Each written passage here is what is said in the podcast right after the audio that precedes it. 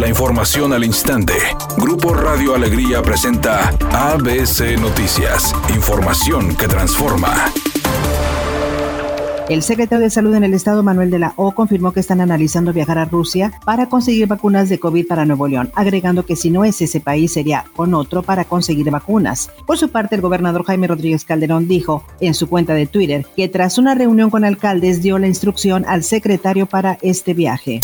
Las elecciones en Nuevo León están a cinco meses de realizarse, sin embargo, estas podrían ser pospuestas o suspendidas si las condiciones sanitarias por la pandemia de COVID no presentan una mejoría. Así lo informó el secretario de Salud en el Estado, Manuel de la O, quien advirtió que el Consejo de Seguridad en Salud tiene la autoridad de decidir si las elecciones pueden llevarse a cabo el 6 de junio, ya que la prioridad es la salud, por lo que pidió a la ciudadanía respetar las medidas. La directora de Servicios Médicos del Campus Monterrey, Diana Tafish, informó que el TEC de Monterrey comenzó con la aplicación de 700 vacunas contra la influenza para el público en general, dosis que fueron aplicadas hoy y serán aplicadas también mañana viernes en un stand ubicado en la avenida Fernando García Roel entre Junco de la Vega y Eugenio Garzazada, donde estará personal de la Secretaría de Salud en el Estado en un horario de 9 a 14 horas. El presidente López Obrador manifestó que a pesar del desarrollo económico e industrial de Guanajuato, la entidad sigue teniendo los índices de inseguridad y violencia más altos del país. Dijo que lo que ocurre en Guanajuato es un asunto aleccionador de cómo un modelo económico sin visión social conlleva a una profunda descomposición social. Fue un error garrafal. Durante mucho tiempo se abandonó a los jóvenes, se abandonó la educación y también se permitió una convivencia entre autoridades y miembros de la delincuencia. Para ABC Noticias, Felipe Barrera Jaramillo desde la Ciudad de México.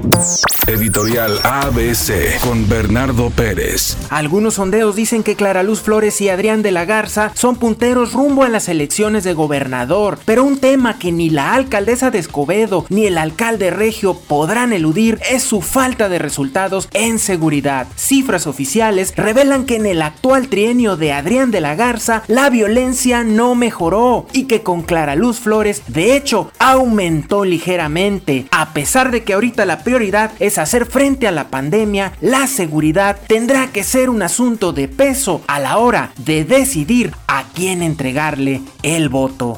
Tigres tendrá una dura prueba este fin de semana cuando visite el estadio TSM, una plaza en la que no conocen la victoria desde la apertura 2011. Y para Luis Rodríguez, defensor del equipo felino, esta no debe ser una excusa y la obligación está en salir a buscar el resultado para sumar otra victoria.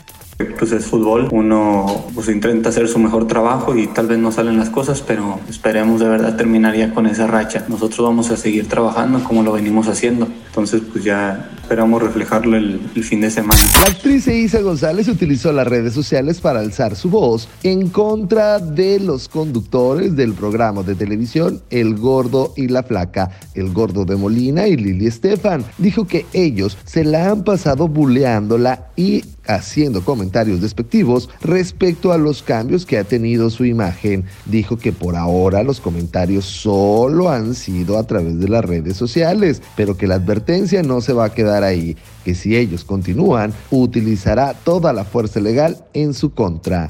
Una tarde con cielo despejado. Se espera una temperatura mínima que oscilará en los 16 grados. Para mañana viernes 15 de enero se pronostica un día con cielo despejado. Una temperatura máxima de 18 grados y una mínima de 8. La temperatura actual en el centro de Monterrey 28 grados. ABC Noticias. Información que transforma.